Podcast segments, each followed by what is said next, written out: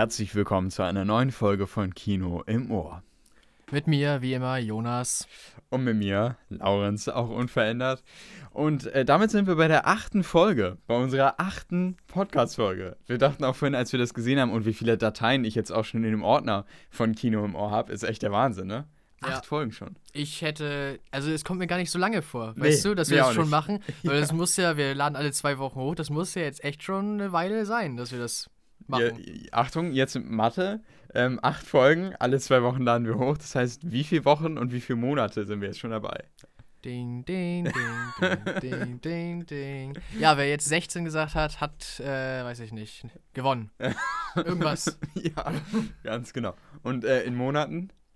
Ach, äh, oh Mensch, so oh um den Dreh vier. Eher ja, ne? so, ja. ist ja nicht ganz dreieinhalb. Nicht ganz, aber genau. Aber so ungefähr vier Monate ist auch echt eine lange Zeit, ne? Ja. Also, äh, ja, gut. Ich hätte ich hätt nicht gedacht, dass wir das jetzt schon so lange ja. machen. Nee, das hätte ich auch nicht gedacht. Ist der Wahnsinn. Na gut. Ähm, ja, wie gesagt, herzlich willkommen bei äh, der achten Folge. Äh, wir haben heute einiges vor. Wir haben einen sehr, sehr vollen Plan. Wir sind uns auch noch nicht ganz sicher, ob wir alles in diese Folge reinkriegen. Ähm, aber um, um, euch so einen kleinen Überblick zu, kriegen, äh, zu, zu geben, ähm, dachten wir, wir machen am Anfang jetzt äh, immer eine Art Gliederung. Es soll jetzt nicht irgendwie wie so eine Präsentation wirken, ne, in der Schule, so, moin, wir erzählen euch jetzt heute was über Filme, sondern ähm, das soll tatsächlich so einen kleinen Überblick geben. War auch eine sehr, sehr gute Kritik von einem sehr guten Freund von uns. Ähm, damit ihr schon mal so wisst, ne, worum geht es eigentlich? Das haben wir immer so, so ein bisschen gesagt in den letzten Folgen am Anfang, aber wir haben es, glaube ich, nie so wirklich zusammengefasst, ne, an einem Punkt, dass ihr wusstet, worüber wir eigentlich in der Folge reden. Ne, ja. Ne, Glaube ich, das war immer so ein bisschen. Es war immer so, wir haben es dann angesagt, genau. als wir zu dem Punkt kamen. Genau. Ja. Aber jetzt so einmal am Anfang, damit ihr euch darauf einstellen könnt, was kommt denn jetzt wirklich. Genau. Und äh, damit, ja, kommen wir jetzt im Grunde zur Gliederung. Und zwar, ähm, ja, wir werden als erstes natürlich darauf eingehen, was wir zuletzt gesehen haben. Ne, das machen wir ja immer. Mhm. Ähm, danach geht es dann um die drei großen Filme, die wir in den letzten Wochen gesehen haben. Und zwar einmal Venom. Dann haben wir den, äh, also den zweiten Venom-Teil. Dann haben wir den äh, James, neuesten James Bond-Film endlich auch mal gesehen. Darüber werden wir reden. Und dann haben wir gerade ganz frisch ähm, Eternals gesehen. Wir kommen gerade aus dem Kino. Und äh, da werden wir natürlich auch noch drüber reden. Und dann zum Schluss haben wir noch den Punkt Aktuelles, den haben wir jetzt ja auch schon seit einer längeren Zeit. Ja. Da ja, geben wir euch im Grunde so ein Update von den neuesten Film-News und so ähm, und wichtigen Sachen, die in der Filmwelt passiert sind. Ja, das ist im Grunde so die Gliederung. Das erwartet euch heute in dem Podcast. Und dann würde ich sagen, beginnen wir einfach mal mit der Frage, Jonas, was hast du denn zuletzt gesehen? Ja, also ich kann mal wieder nicht mit so viel aufwarten. Also es ist immer noch ein bisschen mau bei mir mit neuen Sachen, die ich gesehen habe. Ich bin bei The Orville immer noch dabei. Ich werde, wir werden, wir wollten, wir wollten dazu noch mal ein bisschen mehr was sagen, sobald ich dann mal wirklich weitergekommen bin. Ich bin kurz vom ersten Staffelfinale, also ja, vielleicht äh, kommen wir noch mal darauf zu sprechen, wenn ich dann wirklich äh, ja alles gesehen habe. Nee, was ich tatsächlich äh, anbieten kann, ist der Film Der Vogel, heißt er einfach nur, auf Englisch The Starling. Äh, der ist mit äh, Melissa McCarthy. Und ja, den habe ich auf Netflix gesehen, dort gibt es den äh, zu sehen. Und es ist eine Tragikomödie. Ich habe zuerst mit einem, einem ganz äh, lustigen Film eigentlich gerechnet, weil äh, die Prämisse war, dass es ein, äh, ja, dass dieser Star sich halt äh, in äh, dem Garten von Melissa McCarthys Figur niederlässt und sie die ganze Zeit traktiert, während sie da halt eigentlich in ihrem Garten äh, arbeiten will. Und ich hatte mich vorher nicht über den Film oder so informiert und ich hatte damit gerechnet, eigentlich so, so leichte Kost vorzufinden. Aber es ist halt eine Tragikomödie.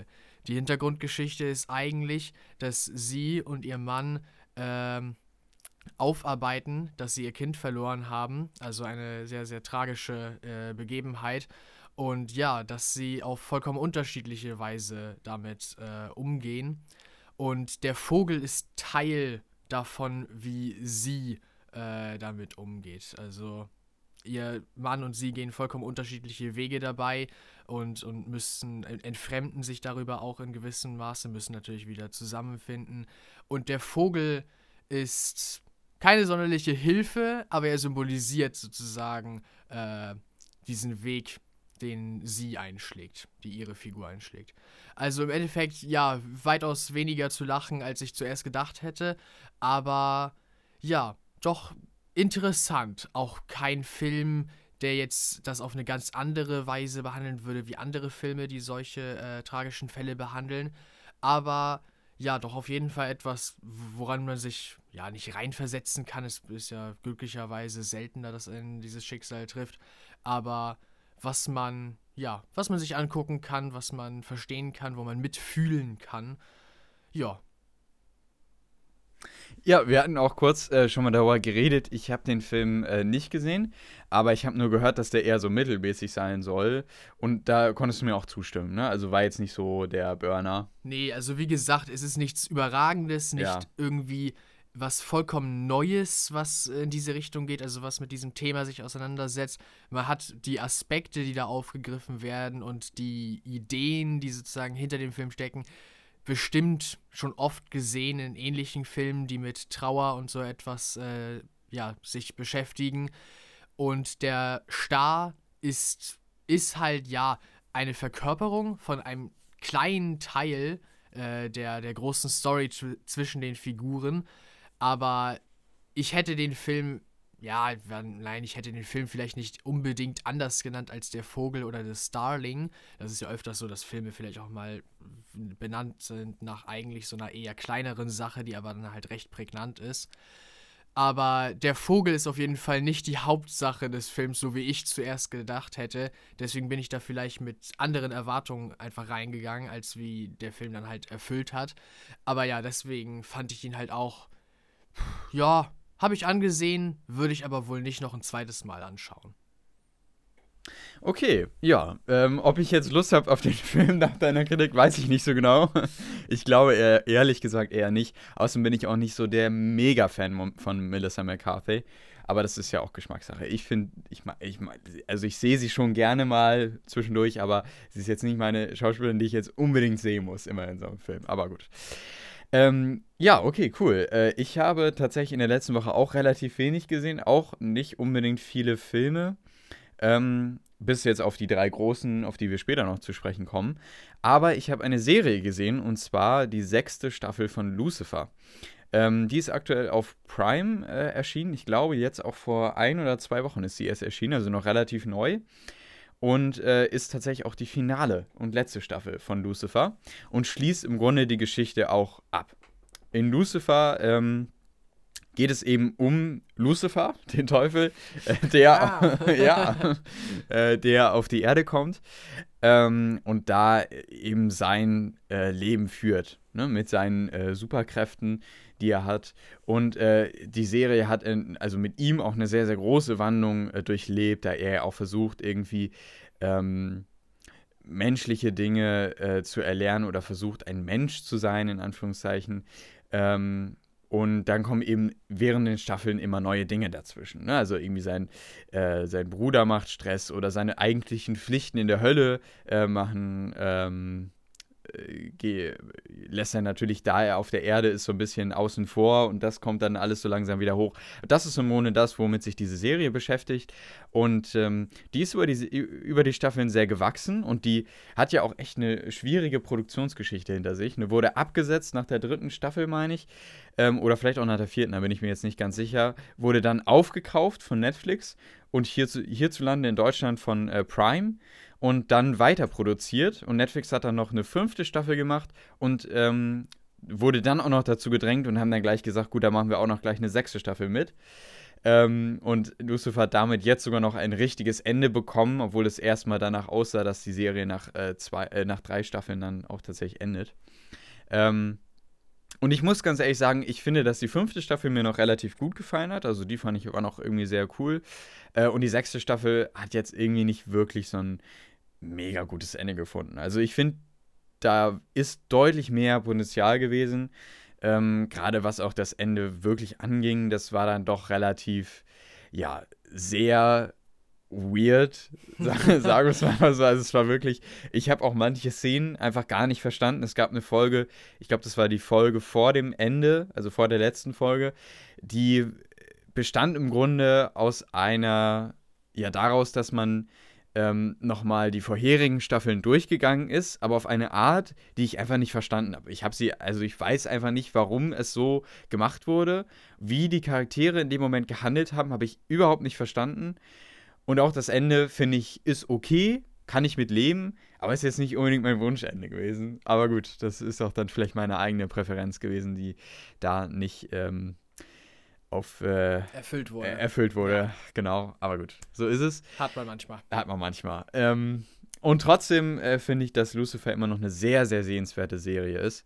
Äh, auch wenn das Ende jetzt vielleicht nicht der Wahnsinn ist, ähm, hat mir die Serie äh, grundlegend sehr, sehr gut gefallen. Und da auf jeden Fall auch eine Empfehlung, obwohl es, glaube ich, auch eine Serie ist, die nicht für jedermann was ist, weil es halt um den Teufel geht. Man muss sich halt immer wieder einreden, es ist einfach nur äh, Science Fiction. Ne? Ja. Und äh, ich glaube, wenn man das im Hinterkopf hat, ist es ja eine Serie, die auf DC Comics basiert.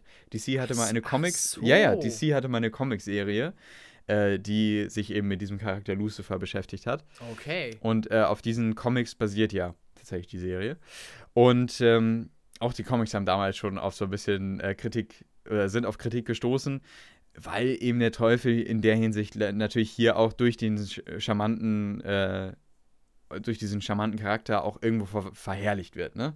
Ja. Und ähm, wenn man das halt außen vor lassen kann, dann äh, ist es halt eine wirklich richtig starke Serie, die unglaublich gut geschriebene Charaktere beinhaltet und die einfach Spaß macht. Ja.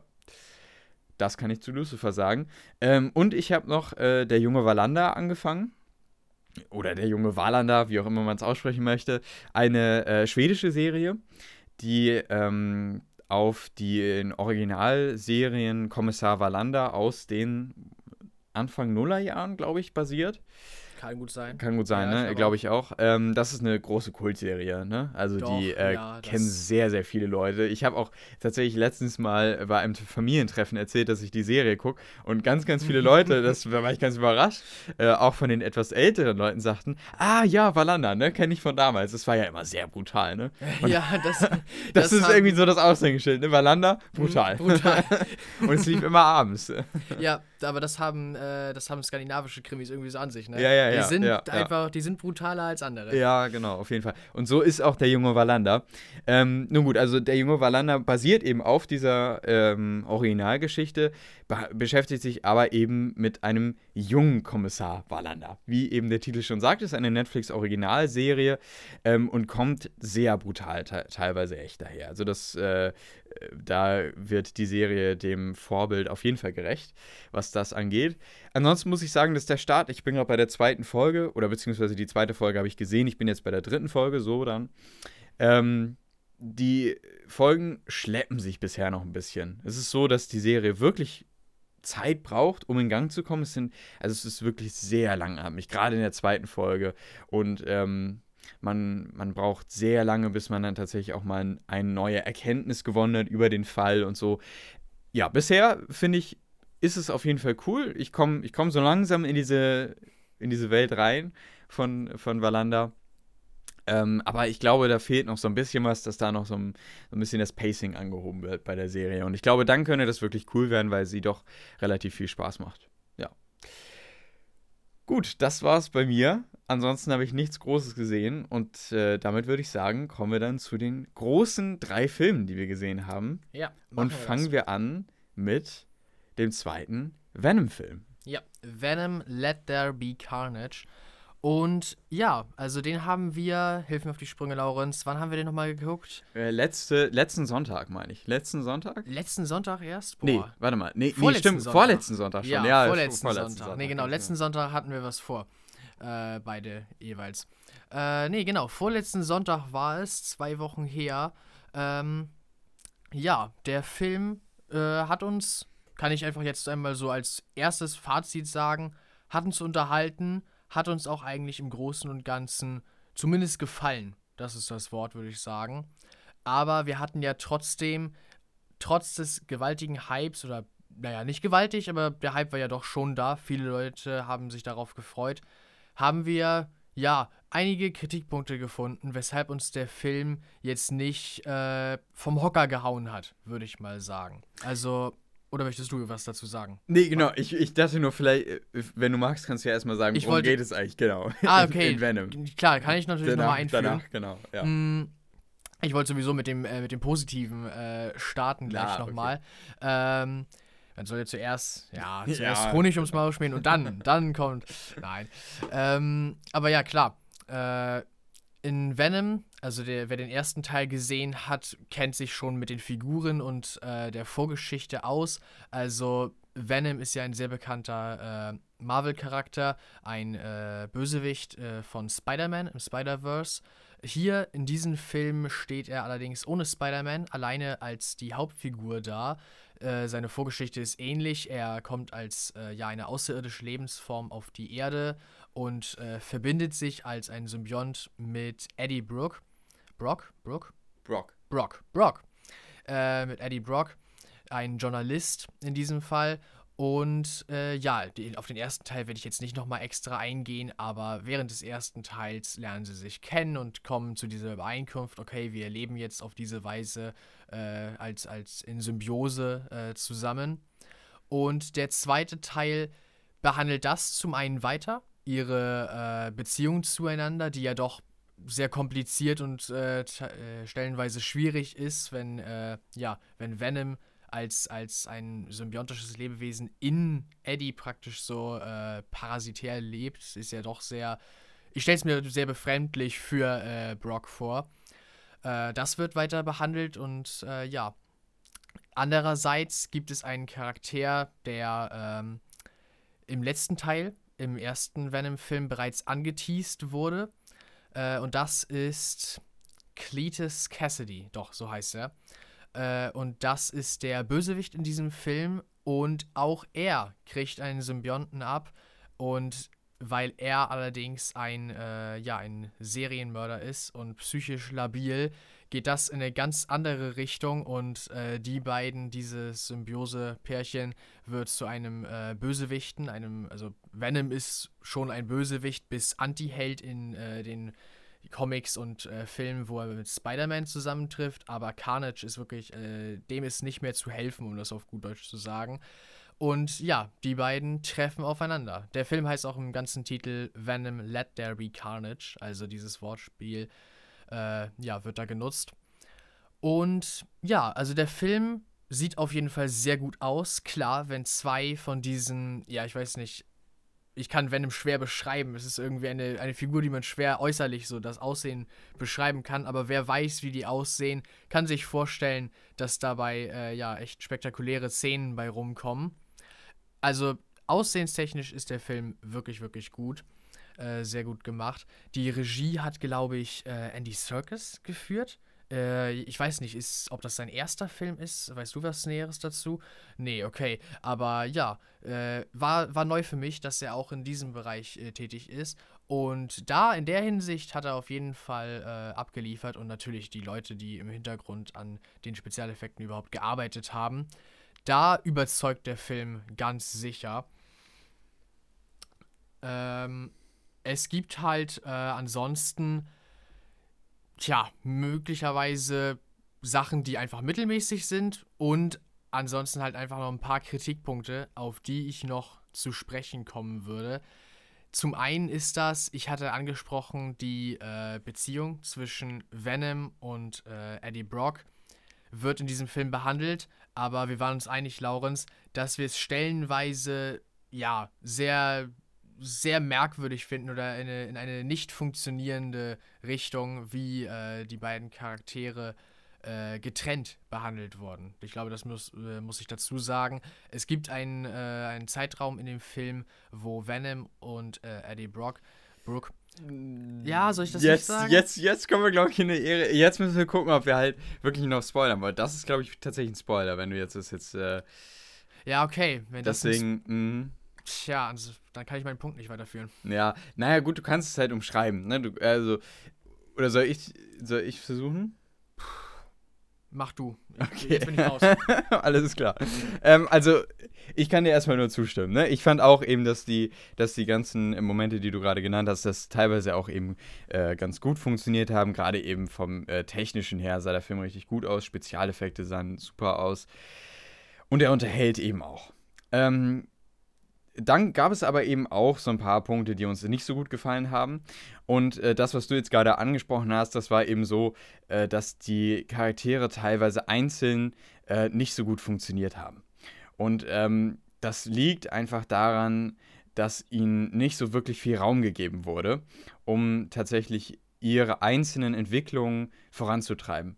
Und es liegt einerseits natürlich auch daran, dass es recht platte Dialoge gab, aber auch, dass für die oder dass einfach in der Story kein Raum dafür, dass es keinen Raum dafür gab, dass diese Charaktere nochmal Entwicklung zeigen, sondern dann ging es eher darum, irgendwie den Bösewichten noch weiter vorzustellen, was übrigens auch viel zu sehr und viel zu offensichtlich geschehen ist. Also dass einfach der Bösewicht eine zu, zu klare äh, Entwicklung bekommen hat. Äh, das war auch einfach nicht gut gemacht.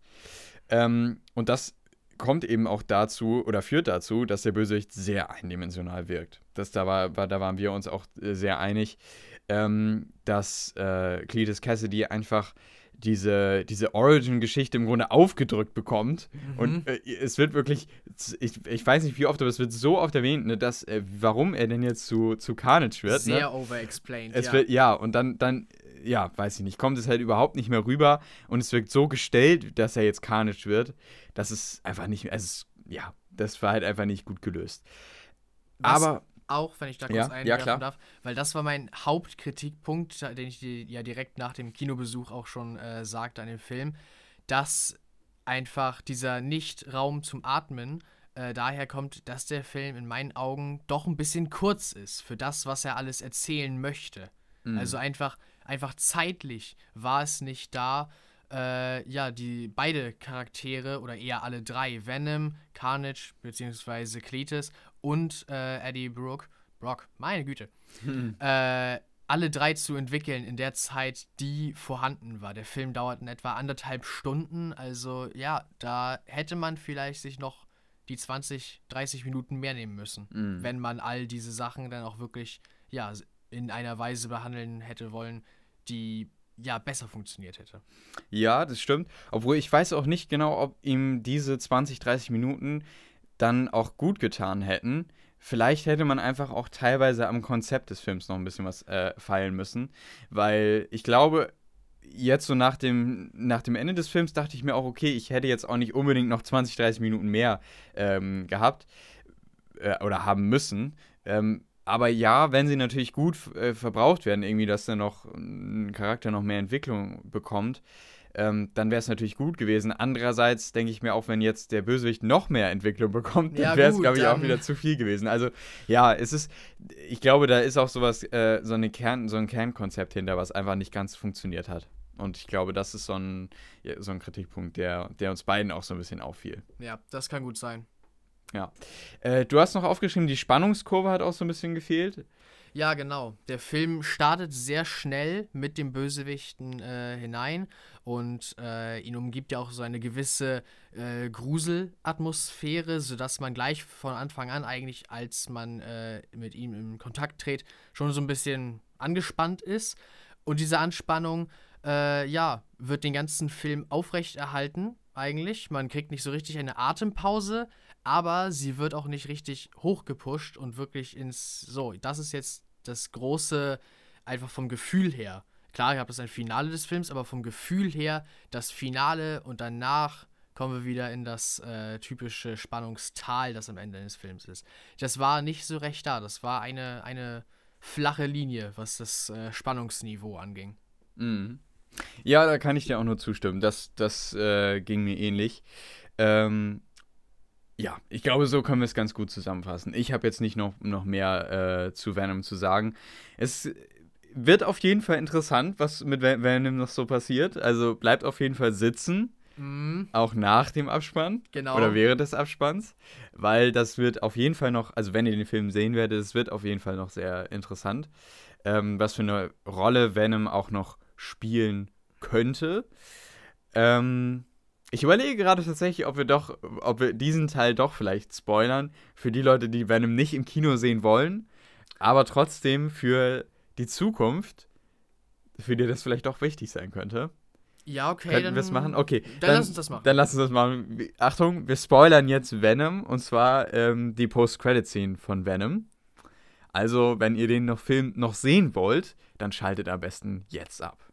Ja, und in der Post-Credit-Scene sieht man, wie Venom und Eddie zusammen Urlaub machen, nachdem sie sich wieder vertragen haben und äh, ja, dieser Character-Arc abgeschlossen ist, feiern sie das mit einem schönen Urlaub.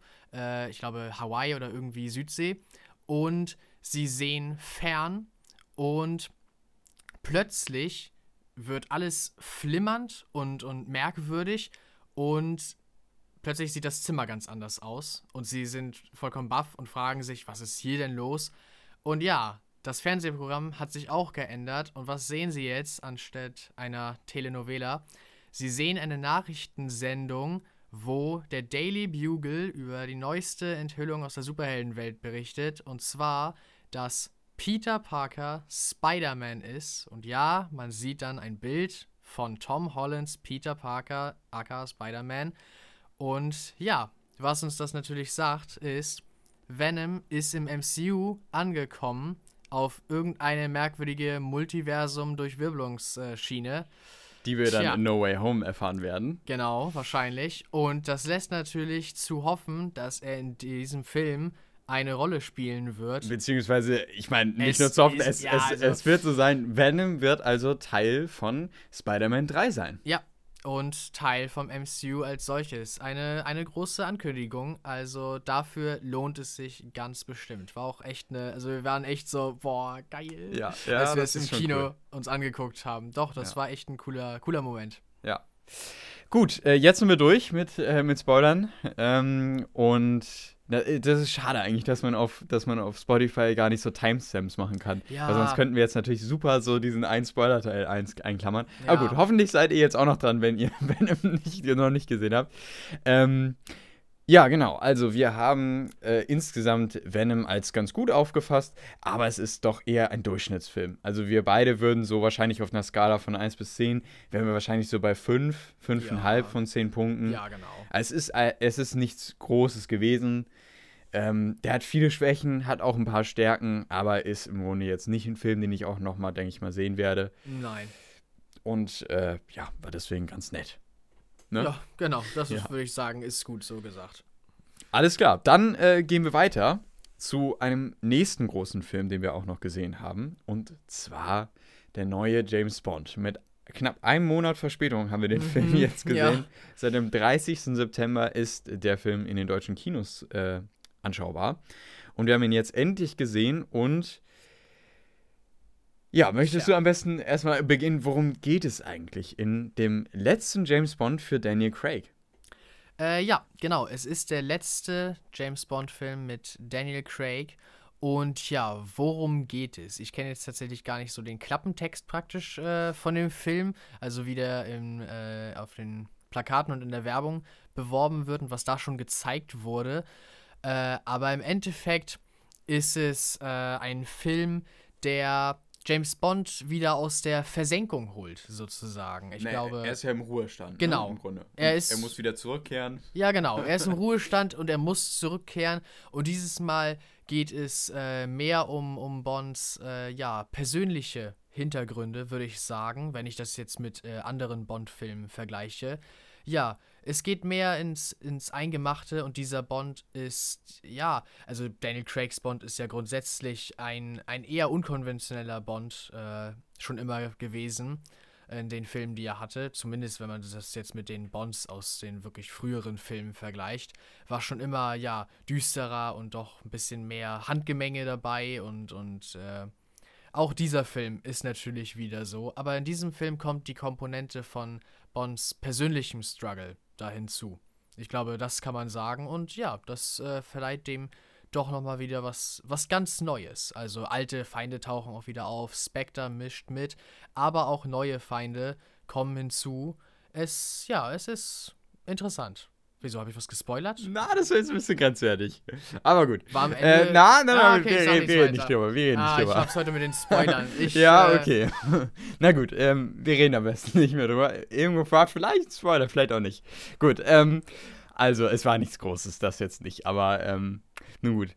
Äh, ja, äh, genau, darum geht es im Grunde im, im äh, neuesten James Bond. Und ähm, jetzt ist natürlich die Frage, wie hat er uns gefallen? Ich hab, wir haben kurz drüber geredet, du fandest ihn auch äh, doch sehr sehenswert. Mhm. Ähm, und ansonsten haben wir aber noch nicht im Detail jetzt darüber geredet, wie jetzt bei Venom. Bei Venom haben wir auch direkt nach dem Kinostart, weil wir eben auch noch wussten, dass da zwei Wochen jetzt zum nächsten Podcast äh, hinliegen, haben wir da auch schon ausführlich geredet, wie er uns gefallen hat.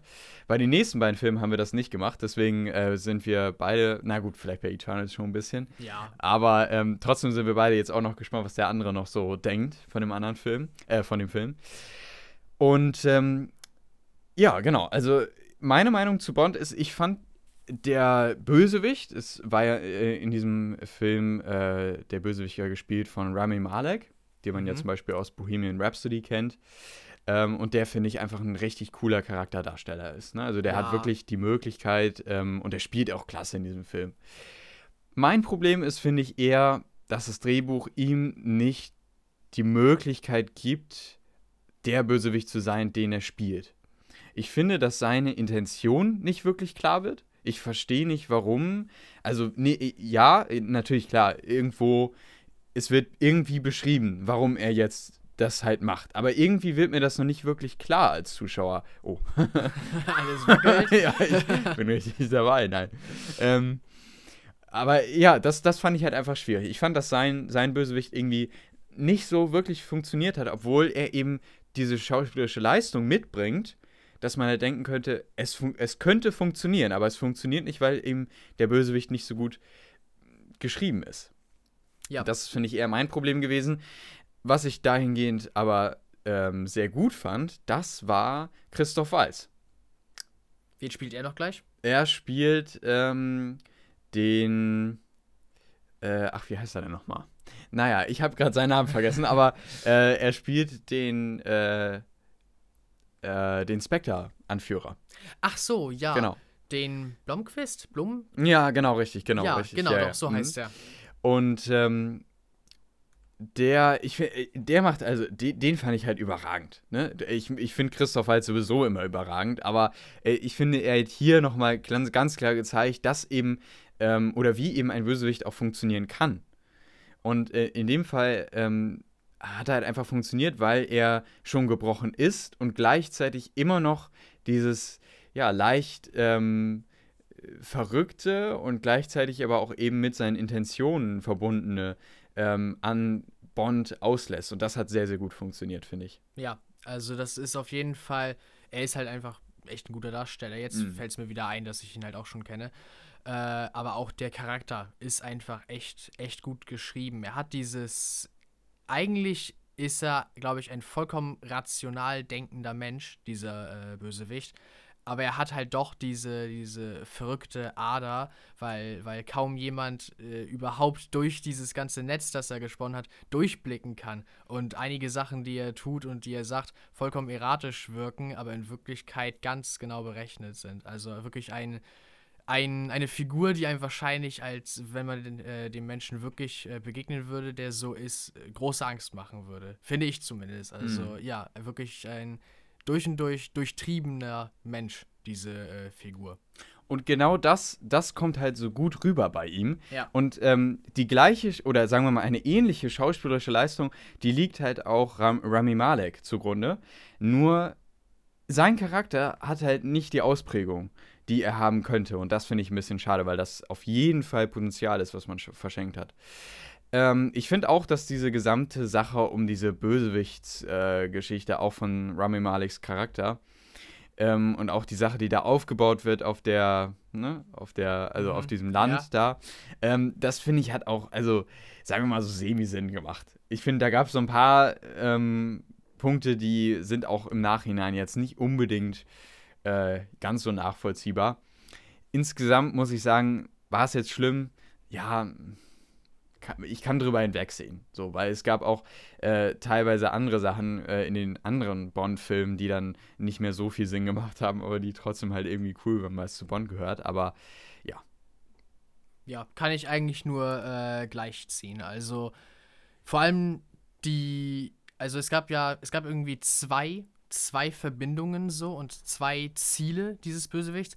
Und bei beiden gab es Probleme, die Plausibilität Mhm, oder genau. die Verbindung äh, herzustellen zwischen den anderen Charakteren, fand ich. Das eine war sehr um die Ecke, Mhm. das andere war einfach so, da wurde einfach nicht so richtig erklärt, warum macht er jetzt genau das. Mhm, mhm. Ja. Ja, ganz genau. Und äh, apropos zwei, mir fiel auch teilweise auf, irgendwie hat sich der Film so angefühlt wie zwei Filme, die irgendwie zusammengesteckt wurden. Ja, Weil genau. irgendwie dachte ich so, äh, diese eine Geschichte, die, die wirkt irgendwie so, okay, die geht in die Richtung, aber dann haben wir auf einmal was ganz Neues. Das geht auch, ach so, das geht in die Richtung.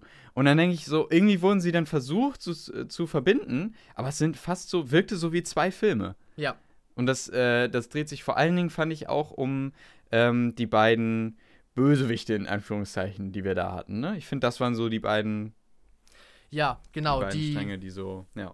die, wodurch das dann am Ende doch zusammenlief. Ja, aber und trotzdem irgendwie sich getrennt- getrennt doch- anfühlte. Ja, ganz, ja, ganz genau, ganz Ja. genau. Naja, gut, aber trotzdem muss ich sagen, ist es ein schönes Ende gewesen. Oder sagen wir ein gutes Ende, also schöne, mm, aber ähm, ein gutes Ende für, Ja, für, das, äh, für die, Bo- für die Bond-Ära äh, von, ähm, äh, von Daniel Craig. Und wenn wir mal zurückdenken, wie die Bond-Filme mit ihm angefangen haben, ähm, dann finde ich, hat man auf jeden Fall eine Entwicklung gesehen. Ne? Also ich finde, dass er hier, ähm, also es macht einfach immer Spaß, ihm, finde ich, zuzugucken. Und das hat jetzt nochmal über die Jahre, finde ich, deutlich zugenommen, dass man jetzt auch sagt, ähm, gut, hier, also ich bin halt mit, mit Daniel Craig auch irgendwie aufgewachsen, ne? Also Ja, ich kenne ihn ja im Grunde nur als Bond. Bond, Er ist so. unser Bond, genau. Und ähm, ich finde, dass seine Entwicklung in diesem Film nochmal klar wurde, weil, wie, wie du eben schon sagtest, ähm, weil hier auch so ein bisschen der Blick auf seine persönliche Seite im Grunde nochmal gewagt wurde. Und das hat mir auch tatsächlich sehr gut gefallen. Ähm, ja, insgesamt, ja, es gibt eben so ein paar Kritikpunkte, was jetzt den Bösewichten angeht, ähm, was so ein bisschen. Ich muss auch sagen, dass der Film sich in manchen Momenten ein bisschen gezogen hat, fand ich. Es gab so ein, zwei Momente, da dachte ich mir, okay, gut, da hätte auch ein bisschen mehr ähm, Geschwindigkeit jetzt auch nicht geschadet. Ähm, ich meine, der Film hat auch Überlänge, ne? Zweieinhalb Stunden. Ja, aber der war sehr, sehr lang. Ja, aber ähm, ja, es gab dann doch so ein, zwei Momente, da habe ich es gemerkt. Und insgesamt denke ich, ist er noch sehenswert. Ich glaube, bei so einer Skala von 1 bis äh, 10 wäre ich wahrscheinlich so bei 7,5, 7, irgendwie sowas. Ja, weiß ich jetzt nicht, würde ich mir jetzt nicht festlegen. Wahrscheinlich 7,5 würde ich, denke ich mal, geben. Ja. So, da wäre ich ungefähr. Bin ich, glaube ich, auch so in der, in der Richtung. Drei Viertel vom Ganzen. Ja, genau. Also auf jeden Fall noch se sehenswert und äh, ist ein guter Bond gewesen. Ja, also auf jeden Fall ein Film, anders als äh, Venom Let There Be Carnage, jetzt ein Film, den ich wahrscheinlich auch im Kino nicht noch ein zweites Mal sehen müsste. Und das würde ich sogar, das Ja? würde ich sogar nicht mal ausschließen. Wir haben halt die Stunts unglaublich gut gefallen. Es okay. gab so Ja. coole Stunts und die, äh, die, das, ähm, äh, wie heißt denn das? Jetzt, jetzt stehe ich wirklich auf dem Schlauch. Das, der Background, äh, wie heißt denn also? äh, äh, das Background CGI, was meinst du denn? Nee, nee die, äh, die, Die Hintergründe, Kulisse. die Kulisse. Die, ja, ähm, zum Beispiel, als sie dann in den Bergen waren oder Ja, so. sehr, das sah einfach schön. wunderbar aus. Und wie sie damit die, die großen Stunts gemacht haben mit den Ja. Autos und so. Und aber auch in der, in der Stadt, ne? Und mit, dem, mit den Motorrädern und so. Also, das war einfach der Wahnsinn. Ja, ne? okay, es sieht schon echt mega gut aus. Äh, Deswegen könnte ich mir tatsächlich sogar noch vorstellen, den vielleicht sogar ah, ja, ein zweites Mal zu sehen, aber mal gucken. Ja, ich bin grundsätzlich weniger jemand, der halt äh, für den gleichen Film nochmal und noch ein Ja, drittes Mal okay. und so. Aber worauf ich eigentlich hinaus will, anders als jetzt vielleicht äh, Venom 2, ist das ein Film, den ich, Hm. glaube ich, immer, immer wieder im Hm. Fernsehen auch sehen würde. Wenn der Ja. im Fernsehen oder im Free TV dann irgendwann mal kommt, sage ich auch so, kommt, lass uns jetzt mal da bleiben und nicht Hm. weiter zappen, das ist ein echt guter Film. Also ja, doch, die Qualitäten hat er auf jeden Fall. Ja. Und ich glaube, insgesamt äh, war, also wahrscheinlich aus der Daniel Craig-Ära, würde ich jetzt allerdings trotzdem sagen, war, ähm, jetzt darf ich sie nicht verwechseln, ich verwechsel sie leider immer. Ich glaube, Skyfall, es war Skyfall, ja, Skyfall war, glaube ich, der stärkste.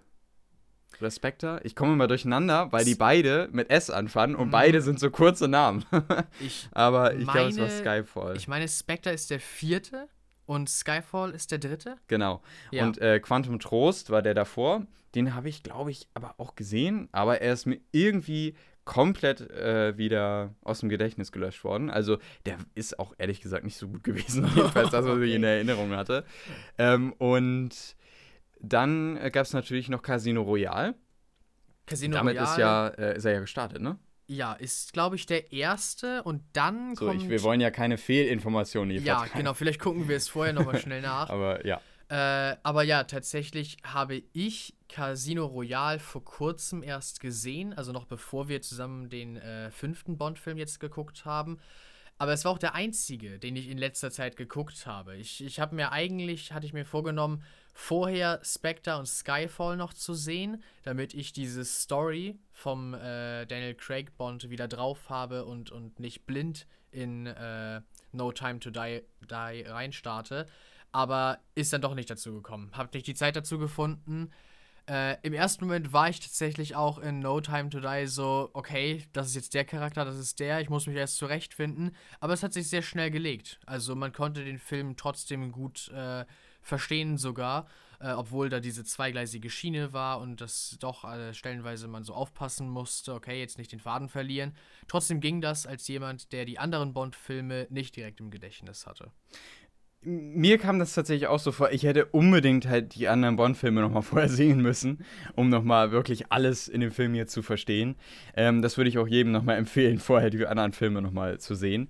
Ähm, ich habe hier jetzt nochmal die Liste. Also ich würde, glaube ich, sagen, dass ähm, Skyfall, ich, ich, hoffe es wirklich, weil es war Skyfall. Ich fand jedenfalls einen der beiden kurzen Titel sehr, sehr gut. Ich glaube, es war Skyfall. Ähm, Spectre fand ich okay, der war gut. Äh, ich würde die wahrscheinlich so ranken, dass ich Skyfall am besten fand. Dann würde ich wahrscheinlich Casino Royale, ähm, Spectre und Keine Zeit zu sterben, so ungefähr auf einer Ebene. Und danach wahrscheinlich irgendwann Quantum Trost. Irgendwann. Auch, ja, weil ich den, der war halt einfach auch nicht so wirklich gut. Ähm, ja, das wäre so wahrscheinlich mein Ranking von den Filmen. Ja, wie gesagt, ich äh, habe an Skyfall und Spectre echt und, und keine Erinnerung. Und Quantum Trost habe ich, glaube ich, noch gar nicht geguckt. Deswegen wage ich mich da nicht an so ein Ranking. Ich meine, wir hätten Spectre sogar zusammen das mhm. erste Mal gesehen. Ja. Auf irgendeiner Pyjama-Party mal zusammen die CD reingeworfen. Obwohl, ich habe ich hab Spectre tatsächlich sogar im Kino ja? gesehen, ja. Mhm. Vielleicht bin ich mir sehr Skyfall. Sicher. Ich bringe die auch immer durcheinander. Ja, das ist. Irgendein Bond haben wir mal mit all unseren Freunden zusammen äh, geguckt. Richtig ja. schön Film Filmabend aber auch an denen, ich weiß gar nicht mehr, was passiert ist. Deswegen erlaube ich mir kein Urteil und werde mich daran halten, dass ich nochmal alle von denen äh, durchgucke. Ja, das werde ich auf jeden Fall jetzt auch nochmal. Das Problem ist nur tatsächlich, das habe ich letztes Wo letzte Woche gesehen, dass die Filme gar nicht irgendwie auf einer Streaming-Plattform verfügbar sind. Also Nein. Also wirklich auf keiner Streaming-Plattform. Jetzt, äh, for free natürlich, ne? Also man kann sich die überall kaufen. Ja. Also ausleihen geht natürlich auch, aber es gibt sie nirgendwo irgendwie im Abo included. Also oh, kein ist, einziger Bond-Film übrigens auch. Das ist echt schade. Nicht ein einziger. Das kann natürlich auch daran liegen, weil jetzt ähm, äh, einige Studios natürlich noch mit Streaming-Anbietern kommen und äh, deswegen zum Beispiel die Bond-Rechte jetzt noch nicht verkauft werden. Das ist natürlich gut möglich. Ähm, und deswegen halt die aufbewahrt werden. Ähm, wenn dann eben ein bestimmter Anbieter den, den in den Markt launcht und da dann eben die Bond-Filme drauf haben möchte. Das kann natürlich gut sein. Ja, gut, das äh, denke ich mal, können wir zu Bond sagen. Und äh, damit gehen wir jetzt weiter zu dem Film, den wir gerade erst gesehen haben. Und zwar dem neuen großen Marvel-Film, dem 26. Marvel-Film. Meine Güte. Und 26. zwar, ja, 26 sind schon, das ist wirklich eine Menge. Und zwar ähm, geht es um Eternals. Ja. Um die Eternals. Äh, wir haben schon mal mit dieser gesamten Sache, Eternals, Celestials, haben wir schon mal Kontakt gehabt. Und zwar in Guardians of the Galaxy 2. Aber jetzt bekommen wir erstmal wirklich ausformuliert, ne, was ist eigentlich das Ganze? Was sind die Eternals? Äh, was sind die Celestials? Äh, was sind die Deviants? Und im Grunde geht es in dem Film darum, dass äh, die Eternals auf der Erde leben und das schon äh, seit Anbeginn und die Menschen vor den Deviants beschützen. Deviants sind böse Kreaturen, die auch auf der Erde sind. Und die, der, die Aufgabe der Eternals ist eigentlich nur, die Deviants im Grunde zu vernichten, damit sie die Menschen nicht vernichten. Und deswegen haben sie auch, oder naja gut, das ist jetzt natürlich noch nicht der Grund, aber ähm, sie greifen eben auch nicht in Ereignisse wie jetzt äh, große Avengers-Kämpfe ein oder so, sondern ihre Aufgabe ist es wirklich nur zu interveni intervenieren, wenn es, äh, wenn die Deviants beteiligt sind. Ja, denn sie haben sich das Credo gesetzt, die Menschheit nicht in ihrer Entwicklung zu hemmen. Deswegen, ja, verhindern sie nichts, greifen nirgendwo ein. Nur wenn diese wirklich vollkommen zerstörerischen Deviants dabei sind, dann sagen sie, so, die gehören einfach nicht dazu. So, die sind einfach abnormal für die Erde. Die machen wir weg. Aber was die Menschen so untereinander machen, irgendwelche Superhelden bekämpfen Superschurken und sonst was, da greifen wir nicht ein. Das müssen die unter sich klären. Ja. Und darum geht es im Grunde in Eternals. Ja, ich glaube, mehr kann man noch nicht sagen oder mehr sollte man auch nicht sagen, damit man nicht gespoilert wird. Ich Ist glaube ja so. ganz frisch jetzt der Film. Ja, also ganz genau, richtig. Deswegen, da nehmen wir sozusagen auf alle Rücksicht, die das noch sehen wollen, werden ja wahrscheinlich äh, doch einige unter euch sein, weil es ja ein großer Marvel-Film ist. Wer halt im MCU drin ist, wird ja wahrscheinlich ja keinen auslassen. Ja, deswegen gucken wir, dass wir, dass wir nichts verraten. Ganz genau. Es kommt also eine, das kann man aber noch sagen, das kommt ja auch, schon- auch schon im Trailer vor.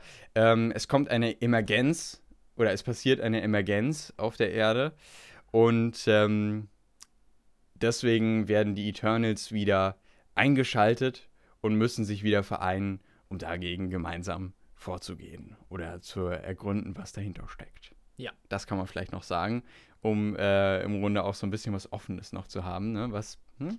was passiert denn nun wirklich in Eternals? Ja, und jetzt äh, ganz frisch können wir sagen, wie hat uns Eternals denn gefallen? Ja, Er wird ja, er wird, äh, vielleicht nochmal ganz kurz, er wird ja tatsächlich überall oder sagen wir sehr oft in den Medien als der schlechteste Marvel-Film betitelt. Ähm, und ich, äh, zum Beispiel auf Rotten Tomatoes hat er auch die schlechteste Bewertung von einem Marvel-Film, Oh die ein Marvel-Film je bekommen hat. Also sogar noch äh, schlechter als Tor 2 oder Captain Marvel oder andere äh, Marvel-Filme, die jetzt auch nicht sonderlich gut waren. Ähm, und auch auf IMDb hat, er, hat der Film eine der schlechtesten Bewertungen. Also auch die Fans sagen das offensichtlich, dass der Film nicht besonders gut ist. Ähm, und auch, ich habe auch einige Kritiker gehört und habe mir natürlich auch schon Vorab ähm, so ein paar Kritiken angesehen. Und ja, jetzt bin ich erstmal gespannt, was sagst du denn zum Film? Wie hat er dir denn gefallen? Ja, in den Kritiken kam das Bild auf, das hattest du mir, glaube ich, einmal gesagt, das Bild von einem Film, der vor allem mit äh, großen Bildern äh, heischen will und, und schön aussehen will, aber der storytechnisch und charakterweise äh, ja, zu wünschen übrig lässt. Das war so das Bild, das die, das die Kritiker äh, gezeichnet haben. Äh, der Film sieht sehr, sehr schön aus. Also, das kann ich auf jeden Fall schon mal bestätigen. Die visuellen Effekte waren wirklich gut, mit ein, zwei Ausnahmen, auf die ich nicht weiter eingehen werde, weil keine Spoiler. Aber ja, es gab Ausnahmen, ähm, wo, ja, wo das halt nicht der Fall war, wo es wirklich, okay, wirklich, wirklich schlecht aussah. Muss ich einmal so raushauen, wirklich. Aber das waren auch nur zwei, zwei Das waren Sachen, ne? Also ja, wirklich nur, wirklich nur winzig kleine Sachen. Ansonsten ist der Film echt, also fürs Auge grandios. Kann man sich nicht satt sehen.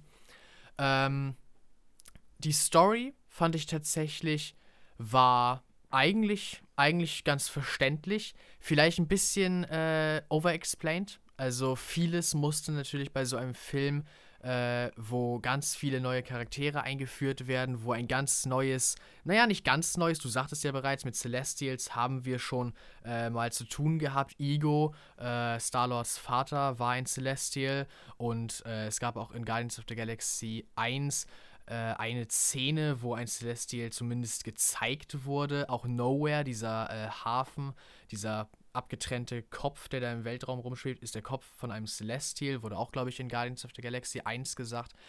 Kurze Berührungspunkte hatten wir, aber größtenteils musste Eternals viel Aufbau äh, leisten, um diese ganze, ja, diese ganze Komplexität von diesen drei äh, Spezies, Celestials, Eternals, äh, Deviants, ja, dem Zuschauer beizubringen. Und ich fand es stellenweise doch ein wenig overexplained. Das hatte was mit äh, der einen Dynamik in dem Film zu tun zwischen äh, zwei, drei äh, Charakteren, von denen der eine äh, immer die Rolle des Erklärers bekam und ja, natürlich für die, aber auch für uns. Und es war irgendwann ein bisschen viel, fand ich persönlich, was Mhm. einfach in Worten und Bildern äh, sozusagen einmal schnell durchgehoppt wurde und äh, gezeigt wurde und so jetzt, so läuft das jetzt. Mhm. Hatte ich irgendwann das Gefühl, dass es äh, ja stellenweise so war.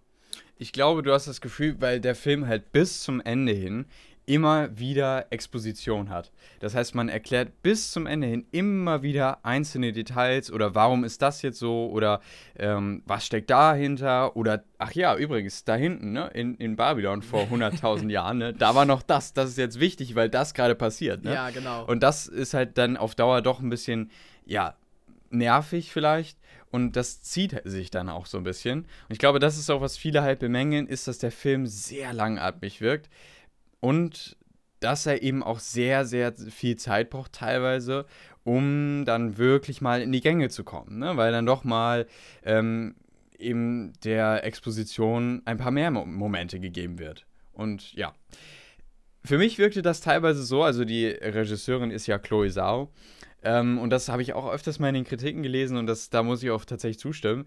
Äh, als hätte man hier irgendwie so versucht, man hat Nomadland gesehen. Ne, Chloe äh, Zhao hat ja auch Nomadland gemacht. Der ist ja äh, Anfang des Jahres gestartet und äh, ist ja auch schon groß ausgezeichnet worden mit Oscars und so weiter. Und man hat sich irgendwie gedacht bei Marvel, Mensch, also jetzt hat da jemand äh, so einen Nomadland gemacht, ne, so einen richtig guten Oscar-Film. Dann holen wir die doch mal ran und machen mit ihren Marvel-Film, der dann auch sicher mal einen Oscar bekommt. Ja, genau. und so wirkt das teilweise, weil dann immer mal hier, mal da irgendwie so einen lichten, besonderen Einfluss, äh, Einfall hat auf eine bestimmte Szene oder man geht dann eine ganz tolle Kamerafahrt oder so um die Charaktere oder man versucht irgendwie besondere Momente zu schaffen mit bestimmten innigen Momenten. Das Problem ist nur leider, dass das einfach in Kombination mit so einem großen Marvel-Blockbuster nicht funktioniert. Und das ist, glaube ich, das, was man nach diesem Film sagen kann. Die Kombination von einem Nomadland und einem mhm. Marvel-Film, das funktioniert halt einfach nicht. Und es ist jetzt nicht so schlimm, finde ich, wie die, wie die Kritiker das teilweise sagen, aber es ist wirklich merklich da. Mein größter Kritikpunkt an dem Film sind einfach die Charaktere. Es sind zehn neue Eternals, die eingeführt werden. Und das heißt natürlich auch, dass man zehn neuen Charakteren innerhalb von zweieinhalb Stunden genug Platz geben muss, äh, dass, ja, dass man irgendwie eine Beziehung zu den Charakteren aufbaut ähm, und dann am Ende, vielleicht wenn es zu besonderen Momenten kommt oder auch zu tragischen Momenten, dann auch mit den Charakteren mitfühlen kann. Das sollte man irgendwie versuchen aufzubauen, und das, finde ich, hat leider in diesem Film nicht wirklich geklappt. Um, es kann funktionieren, nehmen wir zum Beispiel mal die Guardians of the Galaxy. Denn ja. das ist auch eine vollkommen neue Truppe gewesen, die von James Gunn eingeführt wurde. Und gut, es sind jetzt keine zehn, aber es sind trotzdem viele gewesen. Gerade auch natürlich mit noch äh, so Charakteren wie ähm, Yondu und der ganzen Bande um Yondu. Die wurden ja auch noch eingeführt. Es sind ja nicht nur die Guardians, die eingeführt wurden. Und das hat halt viel, viel besser funktioniert weil den Charakteren auch viel mehr, ja, also die haben halt eine viel bessere ähm, Charakterisierung erhalten in diesem Film. Also bei Guardians of the Galaxy jetzt. Entschuldigung. Und ähm, das hat halt bei Eternals einfach überhaupt nicht funktioniert, leider. Weil ähm, wir am Anfang die Eternals eben kurz vorgestellt bekommen, was sind die Eternals, und dann sind sie die Eternals. Und dann das ist es halt. Ne? Also sie, sie bekommen keine nähere Charaktererklärung, äh, als dass äh, sie die Eternals sind und das sind ihre Aufgaben auf der Erde und dann springt man immer so teilweise von einem Charakter, versucht da irgendwie so ein bisschen anzureißen, was den Charakter ausmacht, was für Intentionen hinter ihm stecken. Und dann springt man wieder zum nächsten und dann vielleicht nimmt man nochmal Bezug auf den anderen. Aber irgendwie wird, bekommt nichts wirklich Tiefe, sondern es bleibt alles irgendwie auf der Oberfläche, weil man halt so viele Charaktere versucht unterzubringen und jedem irgendwie eine Entwicklung zu geben. Aber das funktioniert einfach nicht. Und das finde ich tatsächlich sehr schade. Das ist einer meiner größten Kritikpunkte, würde ich sagen, bei dem Film. Ähm, weil, ja, gut, es ist, es, natürlich ist es schwierig, zehn Charaktere unterzubringen und zehn Charaktere auch gleichmäßig gut zu charakterisieren. Klar, das stimmt. Aber gerade in Hinblick darauf, dass es sich hierbei um so einen großen Marvel-Film handelt, dann hätte man vielleicht irgendwie eine andere Möglichkeit finden müssen, äh, die Charaktere gut einzuführen. Ja, also das, das ist halt einfach mein, mein Kritikpunkt. Ja, ich kann äh, diesen Punkt, den du gerade sagtest, mit der Gleichmäßigkeit, den kann ich auch nochmal äh, bestätigen. Es gab drei, vier Charaktere, die ein wenig mehr äh, bekamen und wo ein wenig mehr auf ihre jeweiligen Überzeugungen und was sie antreiben so eingegangen wurde. Andere Charaktere äh, ging dafür einigermaßen leer aus. So was, äh, was ihre Überzeugungen ausmacht und äh, ja, wie, wie sie eigentlich so ticken und, mhm. und was sie darin sehen, diesen Auftrag äh, auf der Erde auszuführen und was es sozusagen, ja, wie sie dazu stehen, wie sie zu Menschen stehen, wie sie zueinander stehen. Das, man konnte, man konnte aus dem Kontext so das herauslesen. Äh, ich fand zum Beispiel, obwohl mein einer Kritikpunkt tatsächlich ist, dass äh, das Acting von einigen Charakteren im Besonderen in der ersten Hälfte des Filmes sehr hölzern war also sehr eindimensional von Gestik und Mimik, waren andere Charaktere wiederum äh, ganz anders dabei. Also mhm. Also es gab, es war, es war immer so, es war sehr unterschiedlich. Charaktere, die eigentlich eine zumindest etwas tiefergreifende Entwicklung hatten, hatten dafür lange Zeit ein echt nicht sehr gutes Acting. Andere Charaktere, die eigentlich nur so, okay, wir haben auch noch den und das war's jetzt, aber mhm. dafür wurden die äh, um einiges besser gespielt. Das war, ja, die einen hatten die Stärke praktisch, die anderen hatten die Stärke, entweder durch Drehbuch oder durch das Acting. Mhm. Äh, du redest ja zum Beispiel am Anfang äh, von Icarus. Icarus fandest du ja auch. Ähm, der hat einfach, also der wirkt am Anfang einfach so hölzern. Ne? Ja. Der hat immer die gleiche, den gleichen Gesichtsausdruck und der wirkt immer gleich. Und das, das in dem Moment schaffst du natürlich auch, ähm, mit dem Zuschauer keine Bindung. Nee, weil, genau. weil, was willst du mit einem äh, mit einem Klotz eine Bindung anfangen, der halt einfach immer nur gleich guckt. Oh. ähm, ja, also äh, und dann das Problem ist dann allerdings, dass der Film am Ende dann davon ausgeht, dass du mit jedem der Eternals eine Verbindung aufgebaut hast, ja. weil dann eben diese Dinge passieren am Ende, die passieren. Und das ist eben das Problem, weil du dann ähm, zu bestimmten Charaktermomenten kommst, die aber dann einfach nicht funktionieren. Und dann gibt es zwischendurch noch so ein paar Momente, da sagte ich dir auch während des Films, sagte ich dir das während des Films? Ja, ne? Nee, oder? Äh, sag einfach, was du doch, mir sagtest. Doch, ja, während des Films sagte ich dir das, genau. Ähm, das war, wer den Film jetzt schon gesehen hat, der weiß, Achtung, ich, ich spoilere natürlich jetzt nicht, aber ich versuche es so gut zu umschreiben wie möglich. Ähm, es gibt eine Szene im Wald, in der sie ähm, etwas besprechen. Äh, sie sind also bei so einem kleinen Walddorf äh, und treffen da auch, auch auf einen der Eternals. Ähm, und dann besprechen sie was in einer Hütte. Und äh, dann braucht der eine Eternal aber erstmal Bedenkzeit. Und das habe ich dir auch während des Films ge äh, gesagt. Das macht einfach keinen Sinn. Das ist nur ein Lückenfüller, damit diese Szene, die danach passiert, draußen passieren kann. Und aber warum dieser Charakter jetzt Bedenkzeit braucht, weil er nämlich vorher eigentlich für die Sache, für die er Bedenkzeit jetzt braucht. Vollkommen klar war vollkommen seine Überzeugung. Klar war, genau, richtig. Und äh, deswegen macht nämlich dieser, dieser Grund gar keinen Sinn. Und das ist nur dafür da, damit diese andere Szene draußen passieren kann. Und so, so solche Sachen, die ziehen sich durch den Film, die gibt es teilweise nochmal. Auch zum Beispiel am Ende. Die, eine der Schlüsselszenen macht, finde ich, keinen Sinn.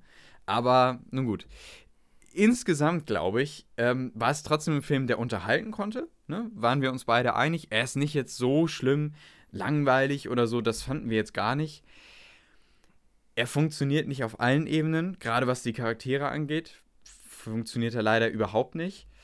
Ähm, und ich finde auch, dass er jetzt nicht diesen riesen Impact hat auf das MCU wie vorher angekündigt. Klar, wir wissen jetzt ein bisschen mehr Bescheid über die Eternals, über die Celestials, über die Deviants, aber Ach ja, Deviants kannst du vielleicht auch noch gleich was zu sagen. Ja. Aber, ähm, aber irgendwie hat das noch nicht so diesen wirklichen Impact auf das MCU gehabt, wie ich es jetzt vielleicht gedacht hätte. Ich meine, wenn man das hört, Eternals, ne, über diese großen, mächtigen Wesen, dann erwartet man noch irgendwas unglaublich Mächtiges und weiß nicht, was, was Weltbewegendes.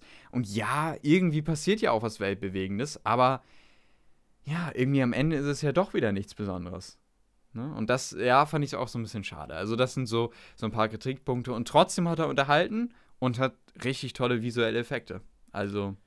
Nicht nur ja. visuell, eine Sache, die normalerweise dein Spezialgebiet ist, aber was mir gerade einfällt, haben wir noch gar nicht drüber gesprochen, äh, auch äh, audiomäßig. Ich fand tatsächlich, ich weiß nicht, ob du so sehr darauf geachtet hast, aber äh, am Anfang und am Ende des Films ist es mir aufgefallen, die Musik okay, ich wollte gerade sagen, ich wollte gerade sagen, okay. Gefallen. ich wollte gerade sagen, ich dachte, du meinst jetzt, du sprichst auf die Dialoge an. Ah, nee, ja gut. Weil da hm. wollte ich nämlich gerade sagen, die sind nämlich nicht gut. nein, nein. Aber äh, okay, gut. Nee, nein, dann, dann verstehe ich dich. Ja, ja, gut, Musik fand ich nämlich, die fand ich, die fand ich auch ganz gut. Ja, ja die Musik war. Ist war jetzt nicht herausgestochen, fand ich, aber, aber gut, ja. Im, im Vergleich zu anderen Marvel-Filmen ja, fand ich so? nämlich, dass sie, okay. sie war einfach anders, ja. weißt du? Also ich, ich kann zum Beispiel gar nicht mehr, ich könnte jetzt nicht mal mehr sagen, was es, ob es Musik gab in dem Film. aber okay, na gut, okay, ja. Ja, ich weiß nicht, da habe ich diesmal irgendwie ein bisschen ja. äh, drauf gehört. Aha. Äh, ja, ich fand sie stellenweise einfach ganz anders als sonst. Sie hat auch also eine gewisse Ruhe mhm. ausgestrahlt. Der Film war halt einfach, wie du gerade eben sagtest, weniger groß und spektakulär, als man das vielleicht gedacht hätte bei solchen mächtigen äh, Charakteren.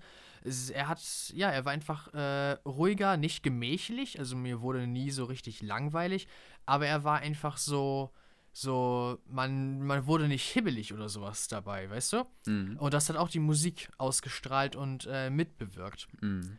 Äh, ja, aber ich wollte eigentlich auf einen anderen Punkt ja, mhm, hinaus, genau, den du gerade eben ansprachst, und zwar die Deviants.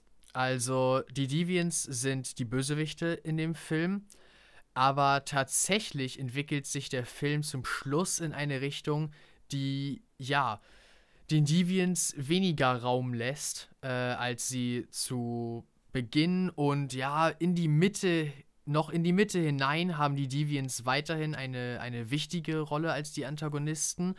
Äh, zum Ende hin entwickeln sich einfach äh, Handlungsstränge und es wird mehr Screentime benutzt, um andere Dinge äh, ja, zu behandeln, sodass die Deviants äh, doch einigermaßen in den Hintergrund rücken, was mich dann im Endeffekt doch ein bisschen, bisschen gewundert hat, weil die ja sehr groß äh, auch in den Trailern äh, ja die Prominenz hatten als, als die Gegner, dass sie zum Schluss, als es zum Finale und so kam, gar nicht mehr so eine große Rolle an Screentime, an, an Begegnung und an, ja, an äh, Story, äh, an des, dem Teil der Story, die sie beeinflusst haben, äh, hatten. Mhm. Das wäre vielleicht noch ein, ja, ein Kritikpunkt vielleicht, weil man äh, im ersten Moment mit was anderem gerechnet hatte für die Deviants. Gleichzeitig hätten die Aspekte, die man dann im Film behandeln wollte und wo es sich dann hin verlagert hat, nicht funktioniert, hätte man davon wieder Screentime weggenommen. Also es war einfach innerhalb des Films eine Entwicklung, mit der ich aber nicht gerechnet hätte, weil vorher die Deviants so groß äh, angepriesen wurden. Mhm.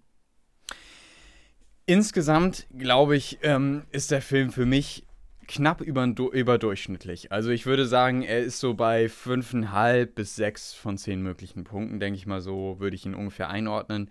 Ähm, ja, es ist. Ich würde, ja, es ist immer schwierig zu sagen, ob es jetzt wirklich der schlechteste Marvel-Film war, weil es gibt halt auch noch so Sachen wie Tor 2 oder sowas, ne? Mhm, ja. Äh, oder Captain Marvel. Ähm, also die beiden kann ich jetzt einfach mal so einwerfen. Ja, genau, zum Beispiel. Die beiden sind schon darunter ja, für mich. Also, okay. Ja, ich, ich kann es jetzt gar nicht so genau sagen. Ich würde ich würd mich jetzt einfach mal so festlegen. Mhm. Also, er ist nicht schlechter als die beiden, mhm. so zumindest. Ja. Aber er ist leider auch nicht, also nur knapp überdurchschnittlich. Also, ja, war nicht so das allerbeste. War aber auch so, dass wir ja auch schon bei den Trailern sagten, irgendwie werden wir noch nicht so wirklich warm mit dem Film und irgendwie, ja, können wir uns da noch nicht so was drunter vorstellen, ob ja. das wirklich was werden kann. Und es ist leider nichts geworden.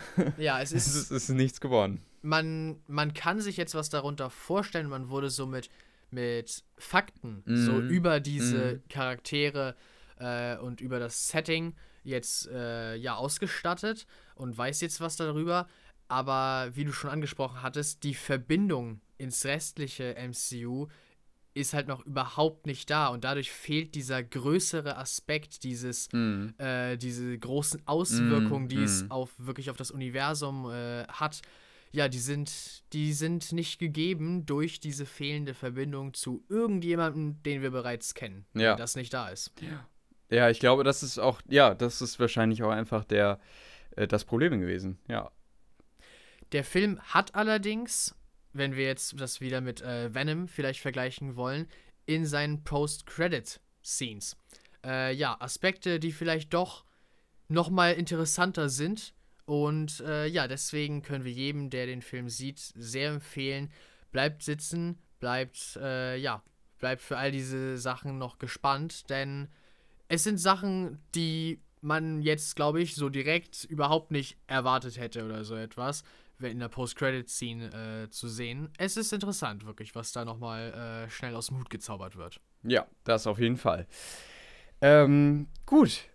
Ich glaube, damit haben wir es. Ich äh, wollte noch irgendwas gerade sagen zu Eternals, aber äh, jetzt habe ich es vergessen. Entschuldige, ich äh, habe ah, Nee, nee, nee, alles gut, alles gut. Äh, aber, na gut, vielleicht, vielleicht fällt es mir noch ein. Ähm, nee. No. Gut, das waren die drei großen Filme, die wir gesehen haben. Doch relativ viel jetzt auf mal, ne? Ja. Also, äh, und alle waren irgendwie so, also der beste war noch Bond, fand ja, ich. Ja, doch. Ich meine, genau. ich dachte mir auch noch zwischendurch, was für eine große, äh, also was für eine große Sache Bond einfach ist, ne? Ja. Dass da auch immer so große Furore gemacht wird, wer singt den Titelsong und so und, äh, und wer wird der nächste Bond und was ist die Storyline, wer ist der nächste Bond-Bösewicht und so. Da dachte ich mir nochmal, meine Güte, ne? Was ist das echt für eine große Sache und was, was für eine langwierige Sache auch, ne? Also ja. Bond ist ja auch schon ewig im Grunde ein riesiges äh, Filmuniversum. Und äh, ja, also Bond hat, war auf jeden Fall das Highlight jetzt äh, von den drei Filmen. Und äh, ansonsten, aber alles im Grunde Filme, die nicht über das Sehenswerte hinauskommen, ne? Also, und die anderen beiden ja sogar eher nur durchschnittlich sind.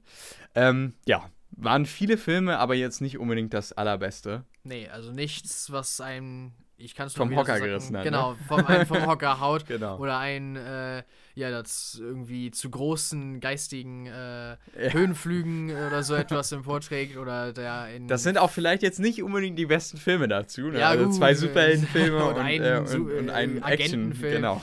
Ja, gut. Aber auch keiner, der einen visuell irgendwie so vollkommen umhaut alles, Oder halt storymäßig so richtig mitnimmt, ne? Ja, alles, alles halt so. Hat irgendwie seine Ecken und Kanten da doch. Ja, ganz genau. Ja.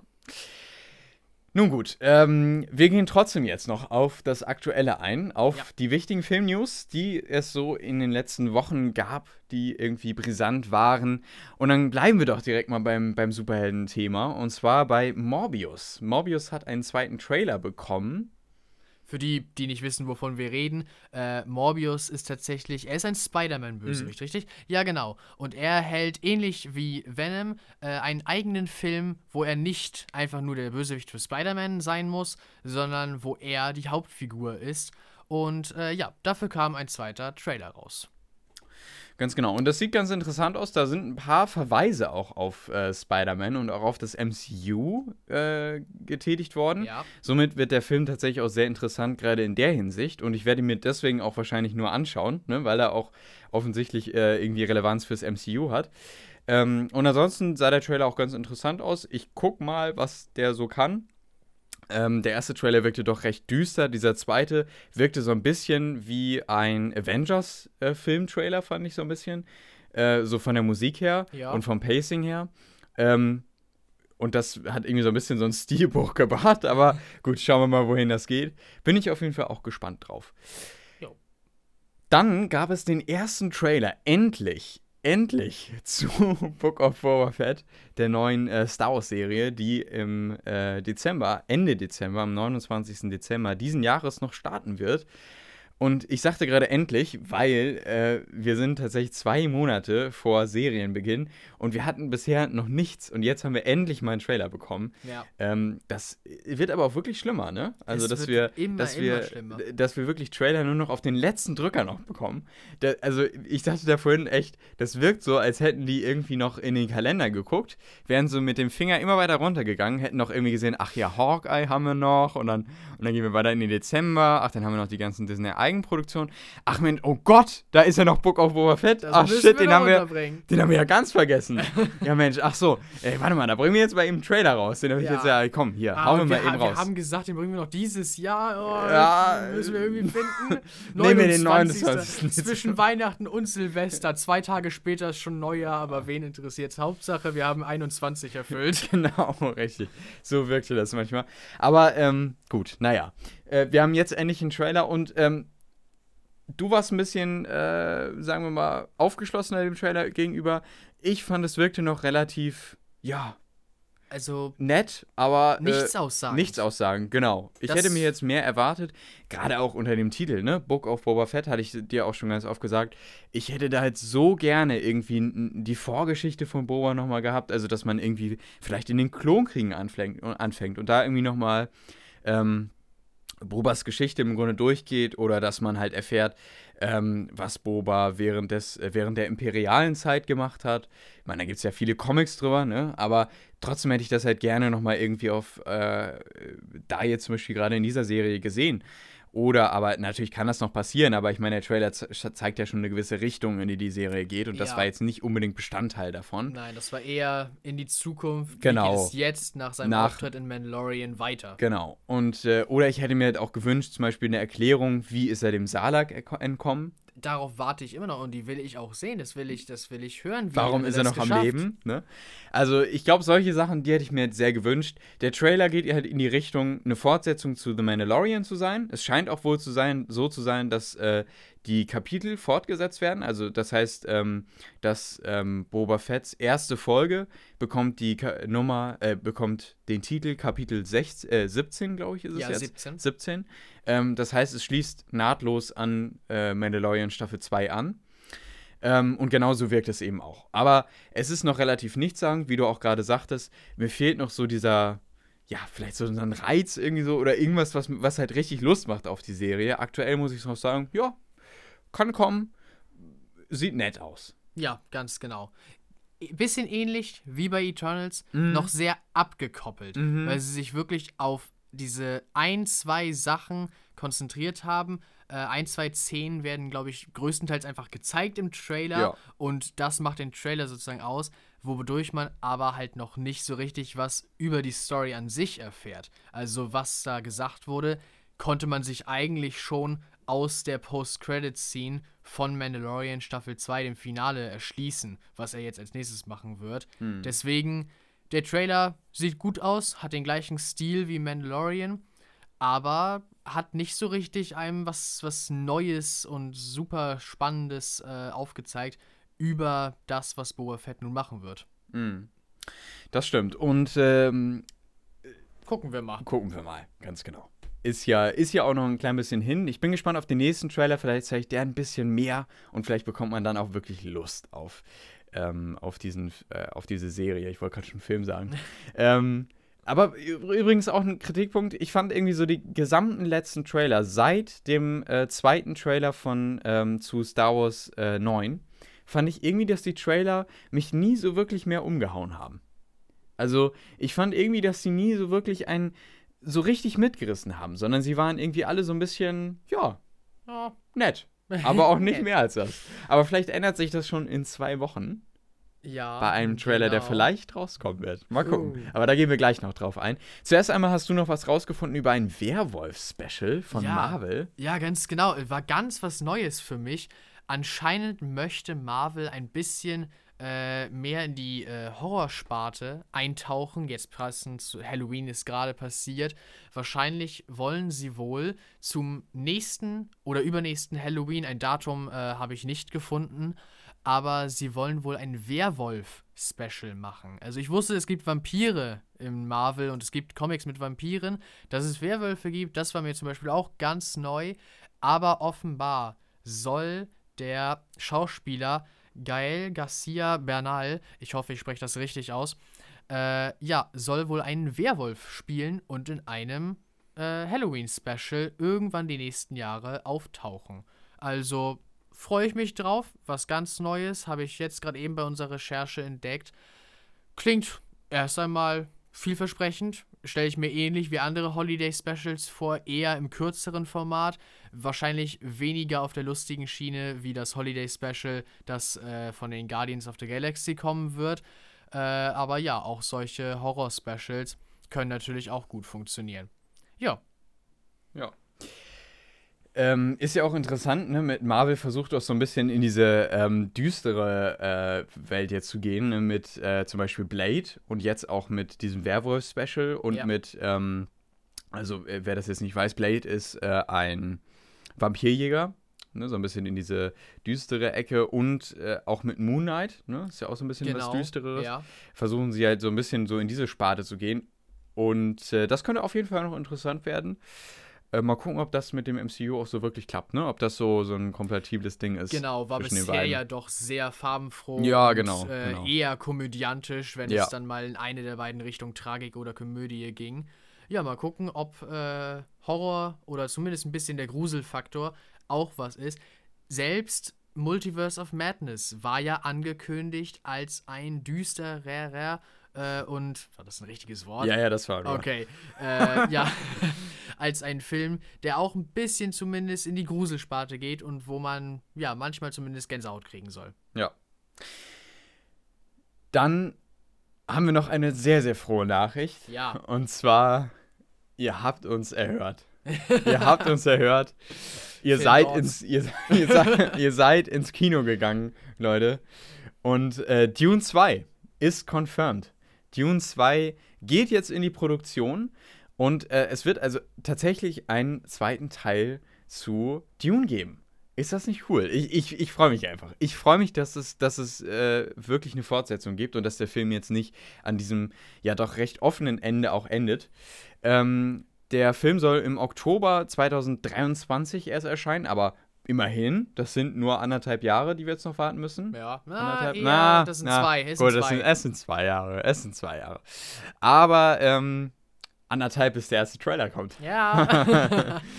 Und da sind wir auf jeden Fall sehr gespannt drauf und ich freue mich einfach. Ja. Das finde ich richtig cool. da bin ich auch sehr, sehr froh drüber. Dann haben wir zumindest schon mal ein Buch der Dune-Saga sicher, denn der erste Film hat ja bloß das halbe Buch äh, verfilmt. Jetzt kriegen wir hoffentlich in zwei Jahren dann das, die zweite Hälfte des ersten Buches. Und dann, ich weiß nicht genau, wie viele Teile es von Dune gibt, aber haben wir zumindest eine Teilgeschichte des ganzen Epos auch mal ganz erzählt. Ja, das ist doch immerhin schon mal gut. Und dann haben wir noch eine letzte Sache und da bin ich schon vorhin kurz drauf eingegangen und zwar den Disney Plus Day.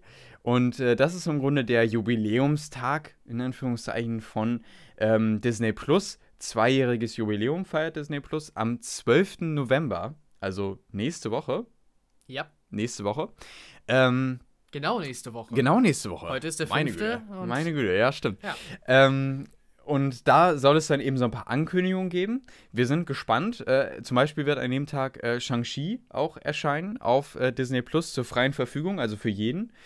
Ähm, übrigens auch ein Marvel-Film. Ach, da wollte ich noch vorhin drauf eingehen, genau. Ja. Ähm, dass die anderen Marvel-Filme dieses Jahr besser funktioniert haben, aber kann ich gleich noch was zu sagen. Ja. Ähm, genau, wo war ich denn jetzt? Disney Plus Tag, genau. Also da, ähm, ja, es ist schon spät. Ja. ähm, der, äh, genau, also da erwarten wir eben einige Ankündigungen fürs nächste Jahr, gerade in Bezug auf Marvel. Aber äh, es wird auch Gerüchten zufolge vielleicht ein erster Trailer für die Star Wars äh, Kenobi-Serie, für die Obi-Wan Kenobi-Serie äh, geben, äh, sodass wir da auf jeden Fall auf diesen Tag äh, gespannt hinfiebern. Ne, auf diesen Disney Plus-Tag nächste Woche, 12. November. Ähm, schauen wir mal, was da so erscheinen wird. Ich Ja. bin sehr gespannt. Ich hoffe, ich hoffe auf vieles. Also, wir hatten gerade eben angesprochen, dass die Trailer inzwischen immer so, so früh, äh, nee, früh ist das falsche Wort, Ist, äh, genau, spät kommen. So, so spät So, kommen. so nahe dran, so, das Ja. war das, wo ich hin wollte. So, äh, erst kurz vor den Filmen äh, und Serien. Äh, ich hoffe darum auf, äh, wenn wir bei Marvel bleiben wollen, zum Beispiel auf Werbematerial für Miss Marvel. Bisher gar nichts rausgekommen, außer dem überarbeiteten äh, Titel, wie der visuell dargestellt werden wird. Obwohl die Serie ursprünglich für dieses Jahr angekündigt war und vermutlich früh 2022 kommen wird. Also ja, wird langsam Zeit, würde ich sagen. Ja. Und natürlich noch die ganzen Star Wars-Sachen, ne? Da Ja. können wir auch noch gespannt sein, was da noch alles so kommt. Also, auf jeden Fall im Kalender anstreichen, der 12. November. Genau, jetzt wollte ich gerade noch was sagen, und zwar zu den äh, Marvel-Filmen, und äh, das hatte ich vorhin noch vergessen. Ähm, die bisher, würde ich sagen, Eternals hat echt nicht gut funktioniert, aber ähm, die anderen Filme hat tatsächlich ganz gut funktioniert, ne? Also Ja. äh, Black Widow fanden wir beide ja sehenswert. Gleiches gilt auch für Shang-Chi, auf den ich übrigens auch noch mal gespannt bin äh, im Stream. Ich werde mir, denke ich mal, nächste Woche auch noch mal ähm, zu Hause ansehen. Vielleicht auf jeden Fall noch mal so die letzten Momente im Film. Also die letzten Szenen, die fand ich auch wirklich cool. Ja. Die waren cool gemacht. Die Die, die waren letzte Schlacht und so. Das werde ich mir wahrscheinlich noch mal ansehen. Die beiden haben richtig gut funktioniert. Eternals leider nicht. Mal gucken, was Spider-Man noch kann. Ja, Der genau. kommt ja auch noch raus nächsten Das Monat. ist ja doch der am meisten gehypte Film. ja. Also da ist die meiste Spannung drin, dass es gut wird. Hoffen wir, dass sich das bewahrheitet. Ich werde zu bombardiert auf Instagram mit irgendwelchen Leaks und so. Also da muss, Oh, da ist ja. wirklich ein riesiger Hype drum, ne? Dass da wirklich äh, alles Mögliche geleakt wird und äh, hier äh, ist noch irgendwie, dann, dann filmt jemand von einem Computer äh, und dann äh, ist da irgendwie so ein neuer Trailer drauf oder so. Also das hatte ich lang nicht mehr, dass da so ein großer Hype um, um den Film gemacht wird. Das wird nochmal echt interessant, wie Spider-Man auch das MCU verändern wird und was da alles so drin vorkommen wird. Gut, damit sind wir äh, am Ende. Wir haben alles untergebracht. Ein Wahnsinn. Wir sind bei einer Stunde 20. Ist, glaube ich, eine Ja, unserer längsten, längsten das Folgen. wird schon wieder eine unserer längsten. Ich glaube, Ja. unser Rekord liegt irgendwo bei 90. Also doch, ja. Ja. War wieder viel drin. Ja, war ja auch viel. Wir War ja auch drei viel, große drei Filme große, genau. und vieles an News. Mhm. Ja. ja. Äh, wir wissen noch gar nicht genau, worüber reden wir nächste Woche. Wissen wir das schon? Tja. Nächste Woche ist noch nicht. Äh, nächste Woche, in zwei Wochen. Vielleicht reden wir so ein bisschen über ähm, Ghostbusters Legacy. Wir wissen noch nicht genau, ob wir den. Wir werden den wahrscheinlich im Kino sehen. Ja, doch. ich ne? würde den mit dir gucken. Okay. cool. Müssen, wir, müssen wir sehen, ob wir es halt bis dahin schaffen. Ja, ja, genau. Weil, äh, große Sünde, also echt Kulturbanause hier. Laurenz hat noch nicht die Ghostbusters-Filme gesehen. Müssen wir natürlich vorher Die nachholen. Ich, die werde ich, ja, die werde ich mir noch anschauen. Es sind ja nur zwei, oder? Ja, die zwei, zwei. die zwei ursprünglichen, ich glaube, an die wird Legacy anschließen. Die Ja, sollte gut. man vorher gesehen haben. Die werde ich dann sehen. Und dann können wir uns auch Ghostbusters Legacy angucken. Bildungslücke geschlossen. Genau. Zurück in die Zukunft folgt dann auch nochmal irgendwann. Ah ja, da war die ja habe ich auch noch noch was. nicht gesehen, ja. Naja. Ähm, genau, also die, die werden wir nochmal sehen und dann ähm, Ghostbusters Legacy werden wir ansprechen. Und dann sind wir eine Woche, glaube ich, vor Hawkeye. Das ist natürlich ein Ja. bisschen doof, ne? Aber gucken wir, was, wir da, was sich da noch so ansammelt, was wir da noch Irgendwas. besprechen. Ich versuche bei die Orville weiterzukommen. Dann Ja, guck mal, da können wir auch noch drüber reden. Genau. Ansonsten, weil, weil filmtechnisch kommt nicht viel Großes noch Ja. in den nächsten Wochen. Bis jetzt auf Ghostbusters. Ähm, aber gucken wir mal. Wir, Ja. wir, wir finden schon was. Ja, genau. So wie immer. Okay, dann äh, vielen Dank fürs Zuhören. Ja, es freut uns, wenn es euch gefreut hat. Ja, ganz genau. Und äh, dann wünschen wir euch jetzt eine äh, schöne Woche, beziehungsweise schöne zwei Wochen. Ja. Und dann bis zum nächsten Mal und macht's gut. Ja, bis zum nächsten Mal. Ciao, ciao. Ciao.